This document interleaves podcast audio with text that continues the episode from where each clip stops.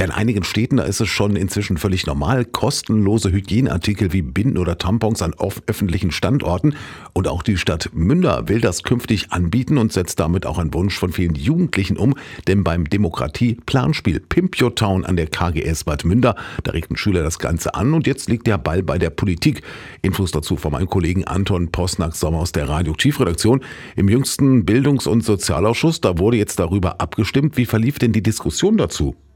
Ja, überraschend entspannt und sachlich. Denn an anderer Stelle weiß ich auch, wird die Diskussion über das Thema gerne mal unsachlich und oft meinen ja speziell auch Männer ihre Vorbehalte dazu äußern zu müssen, weil es ja sonst Vandalismus oder ähnliches geben könnte.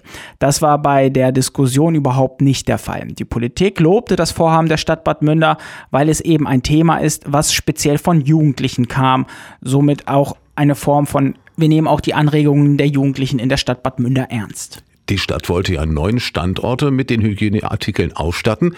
Die Politik hat jetzt aber weitere dazugenommen. Wo sollen denn Tampons und Binden in Zukunft kostenlos zur Verfügung stehen? Also zusammengefasst, vor allem in den Gebäuden der Stadt, wie zum Beispiel dem Rathaus oder dem Steinhof. Dazu soll es die Artikel auch in den Damen-WCs im Romelbad geben, sowie an der KGS Bad Münder selbst. Von der CDU kam auch der Wunsch, dass dazu noch die beiden Damenklos der Freibäder in Barkede und Rosen dazukommen sollten. Die SPD regte an, dass, dass die Nachbefüllung der Tampons und Binden dann nicht mehr über das Budget der Gleichstellungsbeauftragten erfolgen soll, sondern über ein anderes Budget. Auch das stieß auf einheitliche Zustimmung. Kosten wird das Ganze zunächst 2341 Euro.